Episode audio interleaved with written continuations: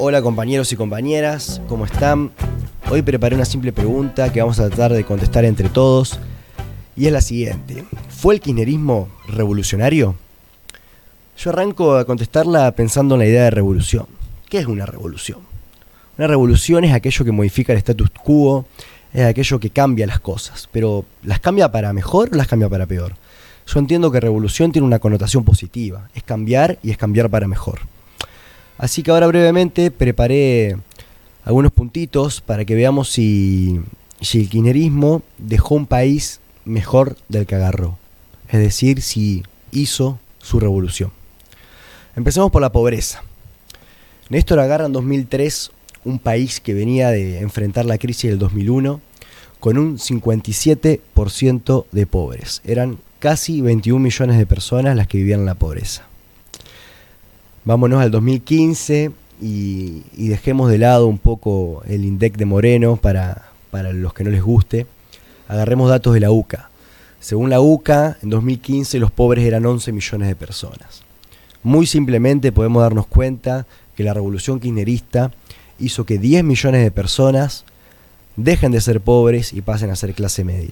Si eso no es revolución, si eso no es cambiar y cambiar para mejor, entonces díganme qué. El quironismo en la pobreza hizo revolución. Pasemos a la industria.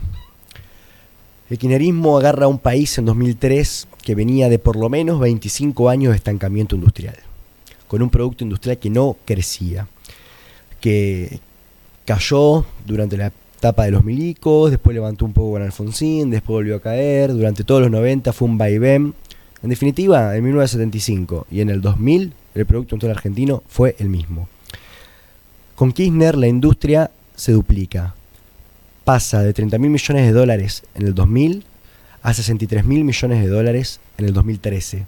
Duplicamos la industria, muchachos. El kirchnerismo duplicó la industria se explica eso, se ve una fábrica, con el kirchnerismo hubo dos. Si se fabricaba un par de zapatos, se fabricaron dos pares de zapatos, para los que les gusta esa, esa analogía, o los que están en la isla y están esperando que se les caiga el coco, como dice algunas teorías libertarias, bueno, se le van a caer dos cocos en la cabeza, ya no solamente uno. Eso fue kirchnerismo, eso fue revolución. Y en el ambiente geopolítico también el kirchnerismo fue revolucionario. Yo me quedo para hablar de eso con, la foto del Bicentenario argentino en el 2010, donde hubo ocho presidentes latinoamericanos caminando por la calle por la 9 de julio, casi sin escoltas entre una multitud.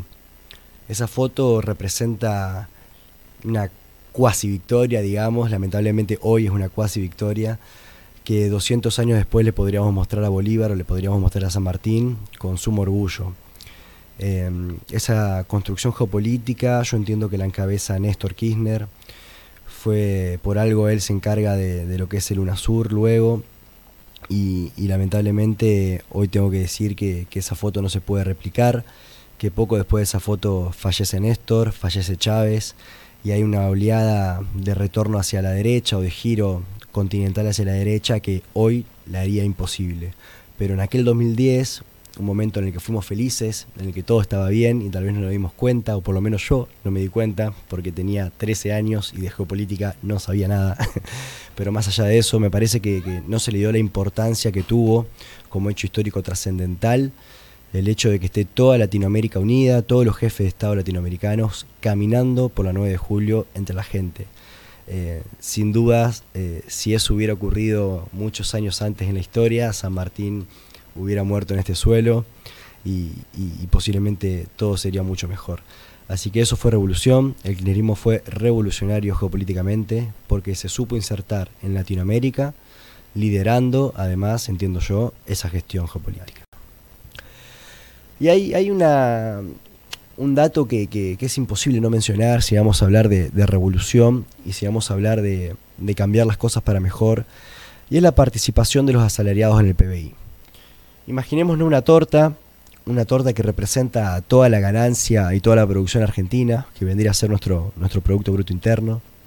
Esta torta se puede repartir en distintas porciones y a cada sector le va a tocar una porción distinta. Cuando Néstor asume en el 2003, había un tercio de esa torta que se la comían los trabajadores. Y el resto de la torta se lo comían eh, algunas burguesías eh, oligarcas del país y algunos grupos capitalistas que, encima estaban estancados, como decía hace un rato. Es decir, que, que era un país bastante desigual. Para, para el 2013, 2014, 2015, cuando, cuando se va terminando el mandato de, Cristina y, el cierre de ese ciclo tan hermoso que fueron los, los 12 años kirchneristas, la década ganada, esa torta se repartía 50-50. Había una porción de exactamente el mismo tamaño para los trabajadores y para los que ponían el capital. Si eso no es revolución, si eso no es igualdad, si eso no es cambiar las cosas para mejor, pensemos qué, qué sería.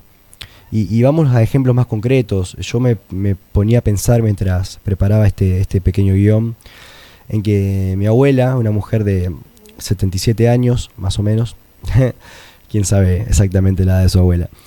Bueno, esa mujer laburó toda su vida en la casa, laburó toda su vida criando a, mis tíos y a mi vieja. Y realmente si no hubiera sido por, por Cristina, no se hubiera jubilado. Hoy no estaría percibiendo una jubilación no estaría viviendo medianamente cómoda como lo está, si no fuera porque Cristina revolucionó el país y jubiló un montón de gente, como en muchos otros sectores. Bueno compañeros, eso es por hoy. Seguramente voy a hacer un segundo tomo porque quedan un montón de cosas para mencionar en esto que fue la revolución kirchnerista, así que nos estaremos viendo. Un abrazo a todos.